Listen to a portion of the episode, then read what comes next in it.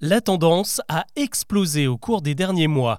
De Drake à Pink, en passant par Justin Bieber et Harry Styles, de plus en plus d'artistes en concert reçoivent des objets jetés depuis le public et parfois ça vire au drame. Comment expliquer ce phénomène? Peut-on se permettre de faire n'importe quoi pendant un concert? Avant d'aborder les autres infos du jour, c'est le sujet principal qu'on explore ensemble. Bonjour à toutes et à tous et bienvenue dans Actu, le podcast qui vous propose un récap quotidien de l'actualité en moins de 7 minutes. C'est parti la scène a fait le tour du net. Il y a quelques jours, la rappeuse Cardi B s'est pris l'intégralité d'un verre d'eau en pleine performance.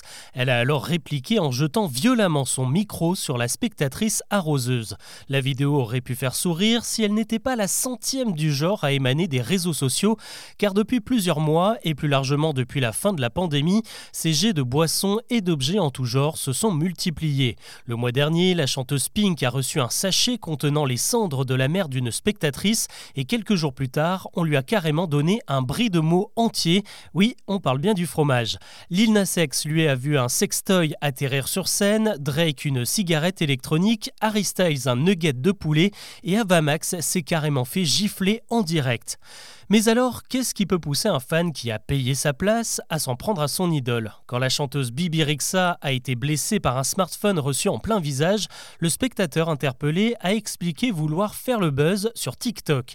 Car avec l'omniprésence des téléphones dans les concerts, ce genre d'incident est forcément filmé et reposté sur les réseaux sociaux et la viralité est instantanée, bien aidée par le relais de la presse. On s'est même engagé dans un concours de l'objet le plus improbable. Mais pour Lucie Bennett, une professeur spécialisé dans la culture des fans, interrogée par l'AFP, il n'y a pas que l'envie de faire le buzz derrière tout ça. Selon elle, la privation de concerts pendant le Covid a fait oublier les bons usages et il y a un effet rattrapage avec des foules plus déchaînées qu'avant. Il y a aussi l'idée un peu paradoxale que l'on est anonyme au milieu d'une foule et qu'on peut tout permettre et en même temps qu'on peut parvenir à sortir du lot en faisant ce genre de choses pour être remarqué parmi la masse. Face à ça, la riposte est déjà engagée. On a vu certains artistes comme Charlie Puth se prendre la parole pour demander que ces comportements cessent. En plein show, la Britannique Adele, elle, a menacé de tuer ceux qui oseraient lui jeter quelque chose, au second degré bien sûr, mais quand même. Sur TikTok, une contre-tendance vient de voir le jour avec le hashtag concert étiquette qui dresse la liste des bons réflexes pour retransformer les salles de concert en safe place. Pas de jet d'objets bien sûr, mais aussi pas de portable qui filme en continue, pas de pancartes géantes ou de personnes portées sur les épaules qui gâchent la vue des autres. L'actu aujourd'hui, c'est aussi la décision de la Cour d'appel d'Aix-en-Provence concernant le policier de Marseille placé en détention provisoire. Il espérait être relâché, eh bien il restera finalement en prison. Il a reconnu avoir procédé à un tir de LBD sur le jeune Eddy passé à tabac en marge des émeutes début juillet dans la cité phocéenne.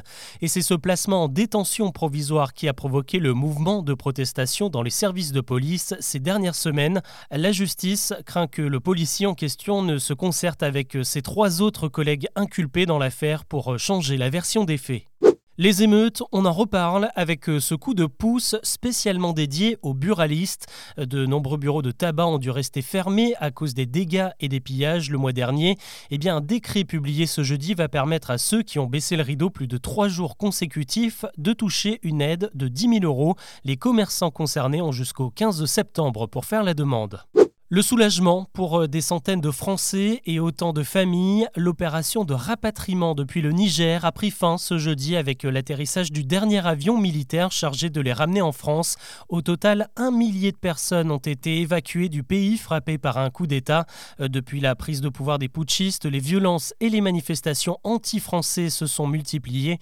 Il y a quelques heures, des centaines de partisans ont encore défilé dans les rues de Niamey, la capitale, pour réclamer le départ de la France et le soutien de la Russie.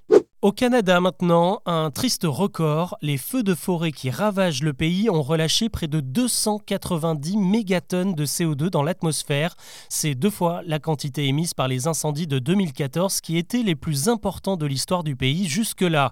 Et l'écart devrait encore se creuser car les chiffres de 2014 sont ceux de l'année entière. Là, on n'en est qu'au mois de juillet et on comptabilise déjà 990 feux depuis le mois de janvier. Allez, plus léger, on jette un œil dans les salles de ciné et elles ont été bien remplies ces dernières semaines.